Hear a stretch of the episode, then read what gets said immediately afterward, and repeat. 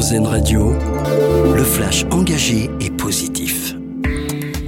Bonsoir à tous. Le gouvernement lance un plan contre les violences conjugales. La ministre des Solidarités, Aurore Berger, a annoncé une aide d'urgence pour les victimes dès le 1er décembre prochain.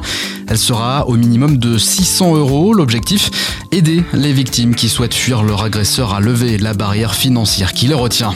Autre mesure, la première ministre Elisabeth Borne présente aujourd'hui le plan du gouvernement qui vise à lutter contre les violences envers les enfants.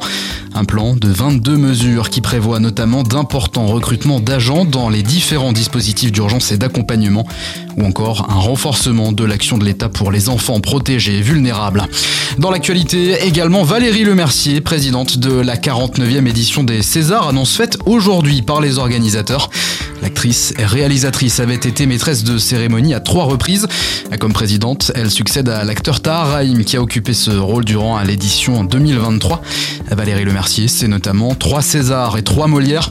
Une figure indissociable du cinéma, du théâtre et de la télévision, a précisé l'Académie des Césars dans un communiqué. Zinedine Zidane a rendu visite à des enfants de l'aide sociale à l'occasion du tournoi des défenseurs de l'enfance au Stade Vélodrome à Marseille. L'idole du foot français est venu à la rencontre des jeunes joueurs le week-end dernier.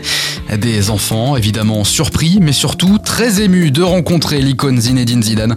Certains en pleurs n'ont pas hésité à se jeter dans ses bras.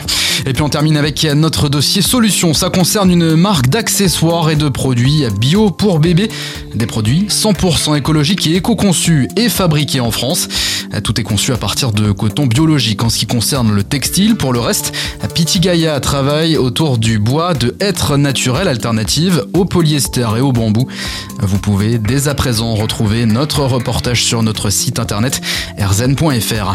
Voilà pour l'essentiel de l'actualité positive. Excellente fin de journée à l'écoute d'RZN Radio. L'info engagée et positive, une exclusivité RZN Radio.